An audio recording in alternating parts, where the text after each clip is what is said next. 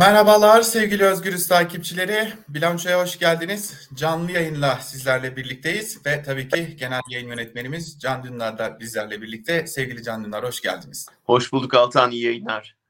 Çok teşekkür ederim. Sanırım iki temel e, konumuz var bugün. E, özellikle e, sansür yasasını da ağırlık vereceğiz tabii ki. Bizi ve bizi izleyen herkesi doğrudan ilgilendiren bir konu.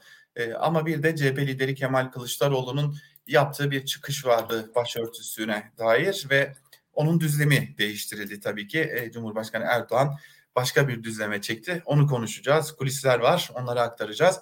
Ama e, o ayrıntılara geçmeden önce ilk olarak şu yorumu alayım. Hep şu konuşuluyor ya. İşte başörtüsü tartışması bitmişti. Sizce gerçekten bitmiş miydi Türkiye'de? Valla ben hani meslek hayatımın önemli bölümünü bu tartışmayla geçirmiş biri olarak diyebilirim ki en azından 90'lardaki e, düzeyini çok da çok terk etmişti. Yani e, hani neredeyse her gün bunu ta- tartıştığımız üniversitede, mecliste, sokakta, gündelik hayatta türban başörtüsü tartışmasıyla geçirdiğimiz 90'lara bakınca evet bugün bu konu kapanmış görünüyordu açıkçası. Yani e, belki dipten dibe hala konuşulan bir konuydu, önemsenen bir konuydu. Bazı çevrelerde rahatsızlık yaratan bir konuydu ama e, kıyaslanmayacak şekilde bence e, şey hallolmuş görünüyordu. Şimdi o zaman biraz daha e, konunun hem kulis siyaset e, bölümüne de gelelim. Ben bugün e, AKP'lilerle görüştüğümde bana şunu aktardılar. Hedeflerinde 3 maddenin olduğunu belirttiler. Yani anayasal düzlemde biz bu işi bitirelim bir daha da tartışılmasın diye. Ama bu konuşmadan biz, bizim 2008'e gideceğimize dair çok ciddi bir izlenim edindim. Onu da belirtmekte fayda var. Öyle görünüyor ki e, belki izleyicilerimiz de hatırlayacaktır. 2008 yılında AKP bir değişiklik yapmıştı. Anayasa Mahkemesi tarafından iptal edilen bir değişiklik yapmıştı ve anayasanın 10. ve 42. E, maddelerinde e, çeşitli düzenlemelere gitmişti. E, o dönem Cumhuriyet Halk Partisi'nin genel başkanlık koltuğunda Deniz Baykal vardı ve Deniz Baykal bu düzenlemeyi e, Cumhuriyet Halk Partisi ile birlikte tabii ki Anayasa Mahkemesi'ne taşımış ve iptal kararı verilmişti. Orada laikliğe bir vurgu vardı. AKP'den öğrendiğim 2008 yılındaki işte bu düzenlemenin tekrar gündeme getirildiği ve e, yeniden aynı neredeyse aynı cümlelerle e, bu düzenlemenin yapılacağı. Fakat burada bir ek yapılması planlanıyor anladığım kadarıyla AKP'ye e, şey 10. maddeye özellikle anayasanın 10. maddesine bu hakkın hiçbir kanunla iptal edilemeyeceği belirtiliyor. 42. maddeye de şöyle bir ekleme yapılacak. Onu da hızlıca okuyayım. Kanunda açıkça yazılı olmayan herhangi bir sebeple kimse yüksek öğrenim hakkı kullanmaktan mahrum edilemez. Bu hakkın kullanımının sınırları kanunla belirlenir. Lakin Şimdi bunlar 2008'den kalan maddeler. Şimdi bir de 42. maddeye bir ekleme yapılacak. Anayasanın 42. maddesi e, bir yerde ailenin korunmasının devletin taahhüdü olduğunu belirtiyor. Orada kısaca da olsa bir aile tanımı da yapıyor tabii ki. İşte o aile tanımı içerisine e, kadın ve erkekten müteşekkil veya kadın ve erkeğin evliliğinden müteşekkil aile diye bir şey eklenmesi planlanıyor. Bu ne anlama geliyor diye baktığımızda bu esasen LGBT'yi artıların tırnak içerisinde anayasal suç işlediklerinin ima edilmesine dair de bir yola girdiğimizi gösteriyor. Ee, önce onu sorayım ardından Kılıçdaroğlu'nun açıklamaları var. Belki onu da değerlendiririz. Siz bu hazırlıkları nasıl değerlendiriyorsunuz?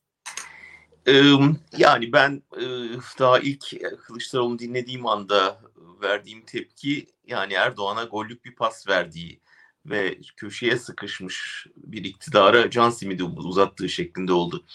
Altan yani genelde baktığımızda ikiye bölündüğünü gördük e, kamuoyunun bu konuda. Bir Kılıçdaroğlu'na hak verenler, iyi yaptı diyenler var. Çoğu e, daha önce başörtüsünü savunmuş çevreler, sağcı çevreler, işte altılı masanın ortakları ve onlara katılan iyi niyetli sosyal demokratlar ya işte bir kozu elinden aldı Erdoğan'ın diyenler. Bir de benim de yer aldığım safta yani e, hiç gündemde olmayan bir konuyu tam da Erdoğan'ın isteyeceği bir, bir şekilde ve tam da gündemin bambaşka olması gereken bir anda gündeme getirerek Erdoğan'a bir koz verdi diyenler. Bunlar genelde solcular, laik çevreler, ve ilginç bir şekilde solcularla ulusalcıların e, ortak kesiştiği bir noktaya tekabül etti. Böyle bir ayrışma oldu. Ben açıkçası e, bir hata yaptığını düşünüyorum CHP yönetiminin. Yani eğer Kılıçdaroğlu'nun kişisel bir şey değilse bu kararı ve e, stratejisi değilse e, parti yönetiminin bir hatası olduğunu düşünüyorum. Birkaç nedenle izin verirsen açayım onları tek tek. E, yani birincisi gerçekten gündemi değiştirdi. Erdoğan'ın en çok belki köşeye sıkıştığı anda. Niye en çok? Yani e, enflasyon oranı açıklanmıştı. Çok ağır bir tablo çıkmıştı ortaya. Ülkenin gündemi tamamen yoksulluk ve ekonomi. Ee, İran özellikle tam sadece Türkiye'nin değil dünyanın gündemi ve tam da bu konudan yani kadınların örtünme meselesinde nasıl ağır bir baskı uygulayabildiğini siyasal İslam'ın gösterdiği bir anda ve bu kadar bir hassasiyetin dünya çapında yayıldığı bir anda e, ve de üstelik tabii hepimizi ilgilendiren e, bu sansür yasasının mecliste görüşüldüğü anda ben size bir şey açıklayacağım deyip akşamına başörtüsü dediği anda e, bu sadece Erdoğan'ı sevindirebilir diye doğrusu düşündüm. E, ve nitekim beklediğimiz hamle hemen geldi. Yani bunun üstüne atlayacağı çok belliydi. E, karşı hamle hemen geldi ve et, madem öyle anayasayı değiştirelim. Yani her e, kurnaz politikacının yapması gereken şeyi Erdoğan hemen yaptı ve e, gelin o zaman bir daha değiştirilemez bir hal verelim ve böylece aslında bir şeyi özgürlük tanırmış gibi görünürken birçok şeye yasak getirelim. Mesela LGBT meselesine, mesela işte belki e, İstanbul Sözleşmesi'nin bir daha hiç e, gündeme gelememesini sağlayacak düzenlemelere, e, mesela aile bütünlüğü adı altında başka yaşam tarzlarını tamamen sınırlayacak bir düzenlemeye gitmeye. Şimdi bir referandum gelebilir ya da anayasa teklifi geldiğinde Erdoğan çok rahatlıkla diyecek ki bak buna varız demişlerdi. Şimdi bizim getirdiğimiz teklife hayır diyorlar. Yani samimi olmadıkları çıktı ortaya propagandası yapacak. Çünkü CHP diyecek ki ya bir dakika biz başörtüsü demiştik sen içine başka şeyler sokuşturdun. Ama bunu dinlemeyecektir yani. Yani özetlemem gerekirse siyasal İslam'la muhafazakar tezlerle yarışmaya kalktığınızda yenilmeniz mukadderat. Halbuki CHP uzun süredir Kılıçdaroğlu yönetiminde olayı başka bir düzleme çekmişti. Yani batılı sosyal demokrat partilerin çizgisine yani sınıfsal bir çizgiye. Çünkü yoksullukta başörtülü müsün değil misin, varoşta mı yaşıyorsun, şehirde misin, kırsalda mısın bunların önemi yok. Yani insanların ortak paydası yoksulluk olmuştu Türkiye'de ve o yoksulluk üzerinden bir söylem çok geniş kitleye, başı örtülü ya da açık e, kadınlara ulaşabiliyordu. Şimdi birden tekrar Türkiye'nin 90'larında kalmış bir meseleyi durduk yerde ortaya atarak güven kazanmak adına ki yani Türkiye'de artık yüzde yirmilik bir kitlenin güvenini kazanamayacağımızı öğrendik yani orada orada kemik bir kitle var ve onlar ancak iktidar devrildikten sonra çözülecek bir kitle. Onun dışındaki herkes ekonomik bir çare beklerken e, altılı ittifaktan böyle bir tercih yaptı. Umarım pişman olmaz CHP ama e, ben parti içinde de çok taraftar olduğunu zannetmiyorum bu çıkışın. O kulisleri sen daha iyi biliyorsun. İstersen bize onları biraz özetle. Yani açıkçası Cumhuriyet Halk Partisi içerisinde bir tartışma olduğu su götürmez bir gerçek. Ee, bir kesim net olarak CHP lideri Kemal Kılıçdaroğlu'nun arkasında ve e, şunu özellikle belirtiyorlar. E, kamuoyuna çok yansımıyordu, insanlar çok görmüyordu, bilmiyordu ama e, AKP özellikle Anadolu'da gezdiği köylerde, ilçelerde, illerde e, çok ciddi bir şekilde e, yine aynı propagandalara başvurmaya başladı. Nedir bu propaganda? İşte başörtüsü yasaklanacak, camiler gidecek, e, ibadet yasaklanacak gibi bir takım propagandalara başvurmaya başladıklarına dair e, bir söylemleri var ve e, Kılıçdaroğlu'nun bu söylemle bunun önüne geçmek istediğini belirtiyorlar. Fakat e, Cumhuriyet Halk Partisi'nde bir kesim ise şunu söylüyor. Hani yasanın içeriğine dair herhangi bir itiraz yok aslında. Yani bu yasa olabilir veya olmaz noktasında bir itiraz yok. E, bir tartışma şu, şimdi zamanı mıydı? Yani biz iktidara geliyoruz zaten. Geldiğimizde e, bir gün içerisinde bu yasayı geçirebilirdik diye de bir takım itirazlar var. Fakat benim Cumhuriyet Halk Partisi içerisinde gözlemlediğim en net durum şu ki e, özellikle neredeyse bütün CHP'liler belki çok küçük bir grubu ayırmak gerekecek. Ya ne olursa olsun tartışmanın sonu nereye giderse gitsin e, biz Kılıçdaroğlu'nun yanında ve arkasında durmak zorundayız diye de bir tavır içerisindeler. Onu da belirtmekte fayda var. Şimdi Kılıçdaroğlu'nun da bu noktada dün e, Fikret Bila'ya yaptığı önemli bir açıklama vardı. Diyordu ki biz sadece başörtüsü için getirmedik bu öneriyi. Buna ek olarak bir de bu öneriyi e, hakim e, avukatın etek boyuna bile karışıyordu. Bunu da önlemek için getirdik diyor. Şimdi bugün de e, Kılıçdaroğlu sosyal medya hesabından yaptığı açıklamada çok daha dikkat çekici bir şey söylüyor. Ben CHP'lilerle görüştüğümde sırada e, birkaç konunun olduğunu biliyorum. Önümüzdeki günlerde muhtemelen Kılıçdaroğlu göç meselesine ilişkin ve uyuşturucu kullanıma ilişkin de bir takım açıklamalar yapacak. Ama esas bombalardan birinin Kürt meselesine ilişkin olduğunu söylüyorlar bana. Edindiğim bilgiye göre Kılıçdaroğlu bu konuda da bir açıklama yapacak. Ve bu konuda da partisinin taahhütlerini e, neler yapılacağını bir çerçeve halinde kamuoyuyla paylaşılacak. E, ve buna benzer bazı açıklamaların süreceğini de belirtiyorlar. Hoş Kılıçdaroğlu da e, bugün daha büyük meseleler de var ve yürekli bir şekilde çözümler getireceğiz diyor. E, Umarım öyle olur. Yalnız senin söylediğinden yani Fikret Bilaya söylediğinde ki şey hata şurada. Yani şunu deseydi herkes için kıyafet özgürlüğü ki yasa maddesi aslında buna atıf yapıyor. Ama dikkat edersen o gün yaptığı konuşmada yani önüne tesbih ve e, arkasına Türk Türklüğün esasları kitabını alarak e, onun yanına koyarak yaptığı açıklamada direkt başörtüsünden girdi lafa. Yani şunu demedi. Ya ülkede herkesin kıyafetine karışır durumda devlet, toplum. Yani hem devleti hem toplumu e, bu bundan alıkoyacak bir düzenleme yapacağız. Yani kişilerin hürriyetini e, belirleyecek bir düzenlemeye ihtiyaç var. Şimdi bunu acilen yasa getiriyoruz da gerek yok. Yani ayrıca CHP'nin de demesi yani altılı masanın bir yol haritası içinde bunu düzenleyip ortaya koyması mümkündü ve inandırıcı da olurdu. Yani her kesim için giyim kuşam özgürlüğü. Buna da herkes imzasını atardı. Ama o videoda apar topar bu akşam mutlaka izleyin deyip lafa başörtüsünden girdiğiniz zaman yani bugün e, tehdit altında olan böyle bir başörtülü kesim yok. Yani ben 90'lardan beri konuyu izlemeye çalışıyorum. 90'lı yıllarda en hararetli olduğu dönemde CHP üniversitelere girmesin kampanyaları yaparken, ikna odaları kurarken biz hayır bu yaptığınız yanlış dedik. Bu, bu çocukların üniversiteye gelmesi lazım.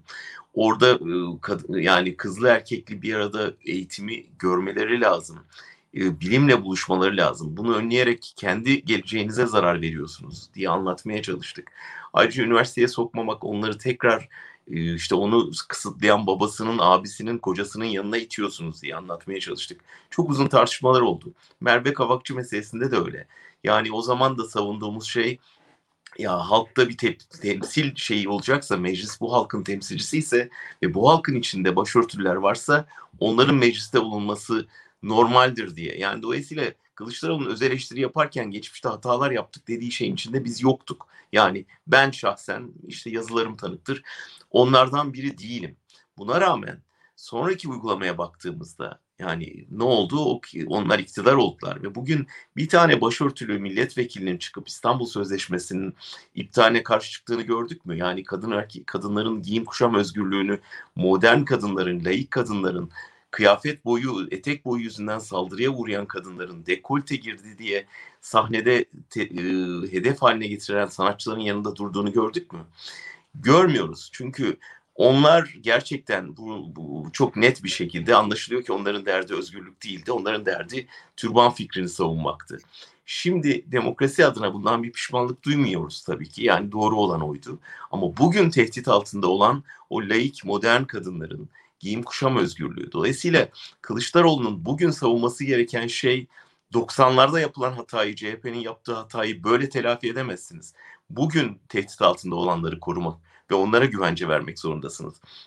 Kılıçdaroğlu'nun etrafında solcular yok. Yani Kılıçdaroğlu altılı masada beş tane savcı liderle toplanıyor. CHP yönetiminde ciddi sağ eğilimi olan insanlar olduğunu biliyoruz, görüyoruz. Ama soldan bir bakış açısıyla gerçekten e, daha özgürlükçü bir yaklaşım tercih edilirdi. Erdoğan'a göz kırpmaktan ziyade. Dolayısıyla ben şimdi e, Erdoğan'ın bir tuzağına düştüğünü ve tekrar e, ekonomik konudan kimlik siyasetine gündemi taşıyarak büyük hata yapıldığını düşünüyorum. Peki, eee, şimdi bu tartışmayı daha bir süre daha, eee, devam ettireceğiz gibi görünüyor ama ben buradan bu tartışmayla birlikte biraz unutulmasından da çekindiğim esas konulardan birine gelmek istiyorum. Sansür yasası. Türkiye Büyük Millet Meclisi'nde dün gece, akşam saatlerine kadar AKP bir yandan acelesi varmış gibi davranıyor, bir yandan acelesi yokmuş. Nasıl olsa dükkan bizim tavrıyla 14 maddeyi geçirdi. Geriye kaldı 26 madde. Ee, şimdi esas maddelerden biri 29. madde yalan haberi tanımlıyor ve e, hapis cezası öngörüyor. Ama geçen e, diğer maddeler arasında da tehlikeli benim tabirimle çok tehlikeli maddeler var. Hepimizin hayatını derinden etkileyecek maddeler var. E, esas maddelere de gelinecek. Fakat şimdi örneğin internet siteleri süreli yayın statüsüne alındı ve e, çeşitli zor zorunluluklar getirildi. E, ve bu zorunlulukların işinin sonun zorunluluklar işinin sonunda internet haber statüsü olma vasfını kaybetmek gibi ihtimaller de var. E, kaçak yayın yapıyor gibi bir konuma düşmek gibi durumlar da var. Yine bizim e, belki izleyiciler çok önemli değil e, diyebilirler ama basın kartı konusu var. Basın kartı komisyonunun üye sayısı 19'a yükseltildi. 11'ini iletişim başkanlığı belirleyecek. Sadece 8'ini gazeteciler ve meslek örgütleri belirleyecek. Yani basın kartı almamız çok ama çok daha zorlaşacak gibi görünüyor. Ee, bu ve benzeri çok sayıda madde bulunuyor. Kuvvetle muhtemel salı ya da çarşamba günü e, bu işte bitmiş olacak. E, ben muhalefeti yeterli görmüyorum. Ne dersiniz? Yani şu kesin seçime tamamen muhalefetin sesini kısmış olarak gitmek istiyor iktidar ve bunun için gereken her hamleyi yapıyor. Yani e, HDP'nin kapatma davası bir yandan sürüyor. Sen biraz önce örneğini verdin Anayasa Mahkemesi eskiden iktidarın bir yasasını iptal etme e, en azından bağımsızlığına sahipti. Son yapılan atama geçen hafta belki ondan da bahsederiz kısaca. Evet. Ee, yani Soylu'nun doğrudan Soylu'nun adamını Anayasa Mahkemesi'ne üye yaptılar. Yani İçişleri Bakanlığı polis devletinin bir temsilcisi yargının en üst kademesinde e, dengeleri değiştiren insan olarak oraya oturdu. Bundan sonra Anayasa Mahkemesi'nden hiç kimse bu ülkenin, bu toplumun, bu halkın menfaatine karar beklemesin. Dolayısıyla orası ele geçirilmiş durumda. Yani büyük oranda e, Halk TV'ye ve diğerlerine, Tele1'e gelen yasaklar da çok net gösteriyor ki e, orada tamamen eğer biraz daha ısrar ederlerse kapatılma tehlikesiyle, ısrar etmezlerse e, öz denetim mekanizmasıyla konuştuklarını her şeyi iyice düşünmek, konuk çağıramama durumuna girmek şeklinde bir şekilde susturulacağı anlaşılıyor. Ee, ve seçime böyle gidilecek. Yani dezenformasyon yasası ne demek? Ee, George Orwell'ın 1984 romanını okuyanlar çok iyi bilir. Orada e, gerçek bakanlığı vardır. Ee, büyük evet. biraderin gerçek bakanlığının anlamı nedir? Gerçeği yok etmek üzere kurulmuş yani gerçek her şeyi yalana çevirecek bir bakanlık mekanizması. Dolayısıyla aslında yalan bakanlığıdır. Dezenformasyon yasası da aslında dezenformasyon yayma yasası veya gerçeklerin üstünü örtme yasası. Bunu iyi anlatmak lazım. Bundan sonra e, bizim yapacağımız her haber dezenformasyon kabul edecek. Ama mesela İçişleri Bakanı ya bu işte kendini uçuran terörist CHP'nin e, zamanında gazeteciler listesindeymiş dezenformasyonunu yaydığı zaman bu mak makul haber kabul edilecek ve ona dokunulmayacak. Yalan iktidar olacak. Yani yalanın tam anlamıyla medyaya hakim olması ve gerçeğin gölgelenmesi için bir yasa çıkarılıyor. Altan ben muhalefet açısından şunu aslında hepimizin bir öz eleştiri yapması lazım. Hepimiz işte yasanın şurası bu, bunu getiriyor, bunu yapacak, bundan sonra şu olamayacak, bu olamayacak. Yani bunları yeni bir şey gibi söylüyoruz ama şu anda bizim alternatif yolları konuşuyor olmamız lazım, tartışıyor olmamız lazım. Yani bu halka nasıl ulaşacağız? İktidar bütün e, halkın soluk aldığı nefes borularını tıkadığı anda biz onlara hangi kanaldan ulaşabileceğiz? Yalanın türemesini nasıl engelleyebileceğiz?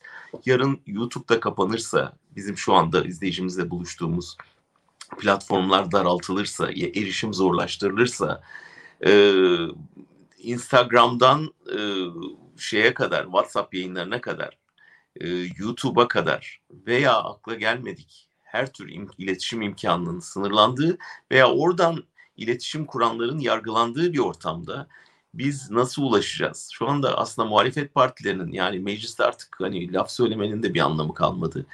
Harıl harıl buna çalışıyor olması lazım. Yani yeni iletişim kanalları, yeni kanalların belki yani mevcut kanalların güçlendirilmesi, koruma altına alınması, yeni iletişim yöntemlerinin bulunması.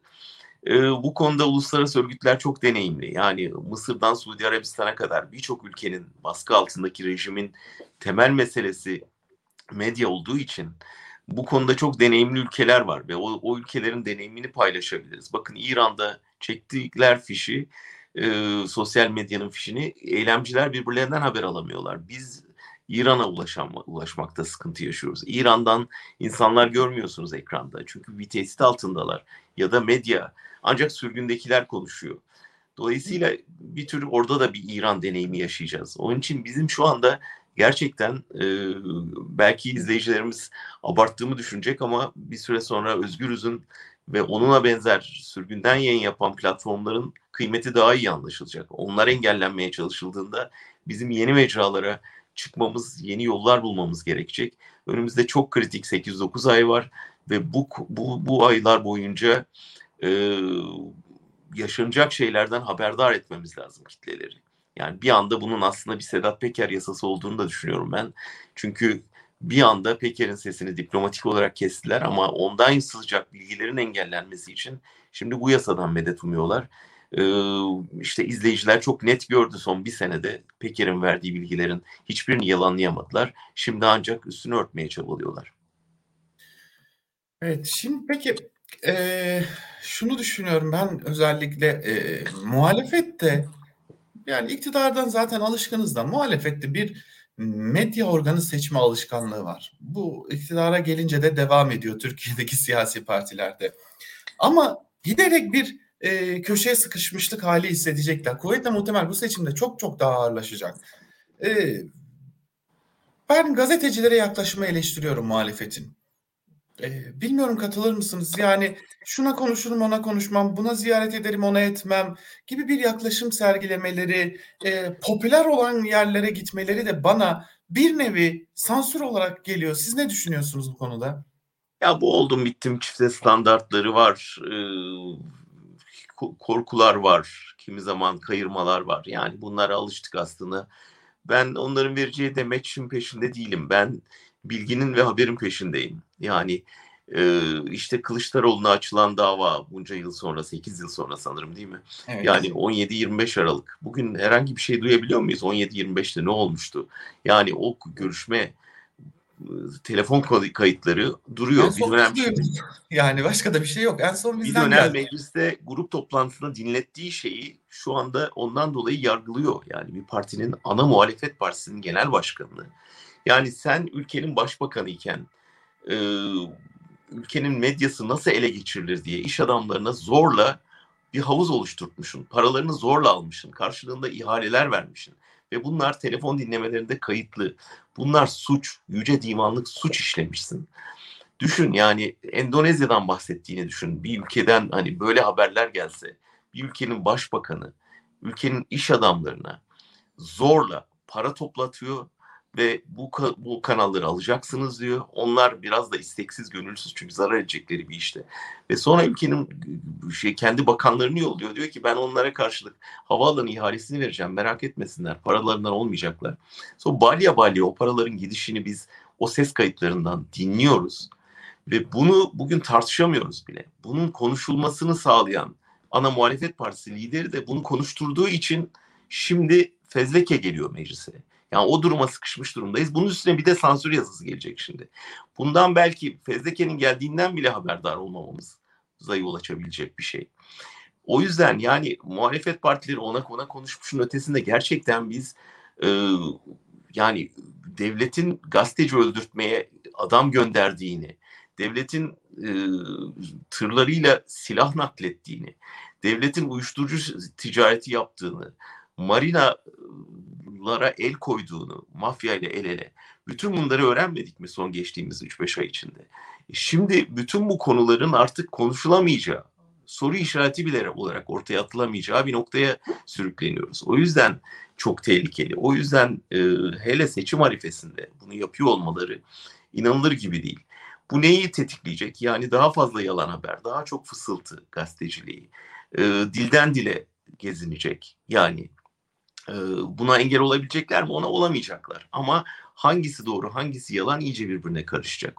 Dolayısıyla aslında dezenformasyonun altyapısını oluşturuyor bu yasa.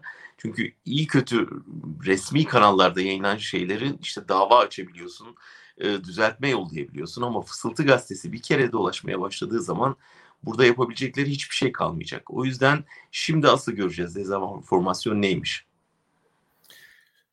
Son olarak şunu sorayım. Az önce siz de bahsettiniz. Anayasa Mahkemesi'ne bir üye seçimi gerçekleştirildi ve Muhterem İnce, eski İçişleri Bakanı Yardımcısı Muhterem İnce e, Anayasa Mahkemesi üyesi oldu. Böylelikle denge 10'a 5 şeklinde oldu. Gül döneminde seçilenler 5, e, Erdoğan döneminde seçilen ve atananlar 10 şeklinde. Bu neden önemli? Önümüzdeki aylarda HDP'ye ilişkin kapatma davasında bir karar verilecek. Ve kapatma davasında karar verilebilmesi için en az 10 üyenin evet oyu vermesi gerekiyor. Kapatılsın demesi gerekiyor. Şu an denge o, o biçimde şekillendirilmiş durumda. Ee, buna dair de görüşünüzü almış olayım. Yani son kalede düştü diyebilirim. Yani yargının en yüksek ve son kalesinin burcuna AKP bayrağını diktiler geçen hafta. Ee, şimdi hani cesur savcı çıkmıyor vesaire. Yani onların baskı altında, korku altında olduğunu da düşünelim. Ama ya yüksek hakimlerin neden sesi çıkmıyor? Gerçekten hani oradaki artık sonuna gelmişsiniz kariyerinizin. Çalıştığınız kurum ele geçiriliyor. Bütün teamüllere aykırı bir şekilde, bütün bugüne kadarki uygulamaların aksine bildiğin bir parti devletinin inşa süreci var ve artık gelmiş e, partili bir adam İçişleri Bakanlığındaki görevinden almış bir tek bir e, hülle yapıp oraya getirilmiş bu konuda bir tek hakimin sesinin çıkmaması yüksek hakimin gerçekten utanç verici. Yani hiç mi çalıştığınız kuruma saygınız yok? Hiç mi adalete bunca yıl hizmet verdiğiniz hukuk, hukuk kurumuna saygınız yok? Hiç mi istifai müessesesi duymadınız? Hiç mi itiraz müessesesi duymadınız? Bir cümle olsun diyecek lafınız yok mudur yani ki çalıştığınız kurum elinizin altından alınırken bu ülkenin son adalet kurumu ele geçirilirken bunu tamamen uzaktan seyir mi edeceksiniz? Bu hakikaten aklım almıyor. Ve ben tamamen bu suç, ortada bir suç var ve ona ortak olduklarını düşünüyorum. Yani bundan sonra artık önümüzde sadece sandık var. Yani ne hukuk, ne hükümet, güvenebileceğiniz hiçbir kurum kalmıyor. Ne medya, ne ordu, ne asker, ne polis. Yani halktan yana tavır alması açısından söylüyorum. Dolayısıyla yurttaşın elinde sadece sandık seçeneği kaldı. Ve bütün iktidarın çabası o sandığı da yurttaşın elinden almak.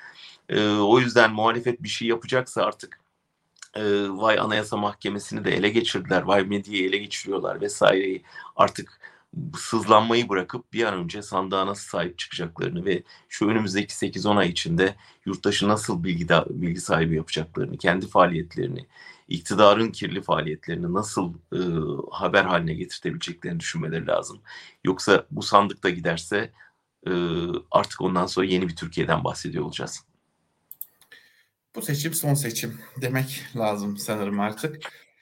O kadar umutsuz olmak istemiyorum Altan. Çünkü yani burası Türkiye. Yani e, şey olmuyor. Elbette çok ağır bir yenilgi olur. Yani şu anda AKP'nin bu haliyle e, bu seçimi de kazanıyor olması e, işte şu anda neden Brezilya'yı merakla izliyoruz? Çünkü seçimi kaybetmiş bir liderin nasıl seçimi geri alabileceğini belki göreceğiz ikinci turda.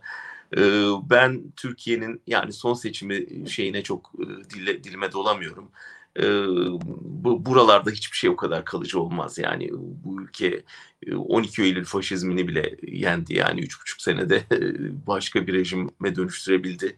Erdoğan biraz daha uzun sürdü ama yani her iktidarın, her liderin bir yaşam süreci var. Dolayısıyla o kadar umutsuz olmayalım ama bu seçim gerçekten hayati bir seçim Türkiye için. Yine de o zaman az önce belirttiğiniz umutla bitirelim. Ee, biz elimizden geldiğince de bilanço programında canlı yayınlarla e, izleyicilerimizle olmaya çalışacağız. Onlardan da tek dileğimiz bizi desteklemeleri ve yalnız bırakmamaları olacak. Sevgili canlılar size de değerlendirmeleriniz için çok çok teşekkür ederim.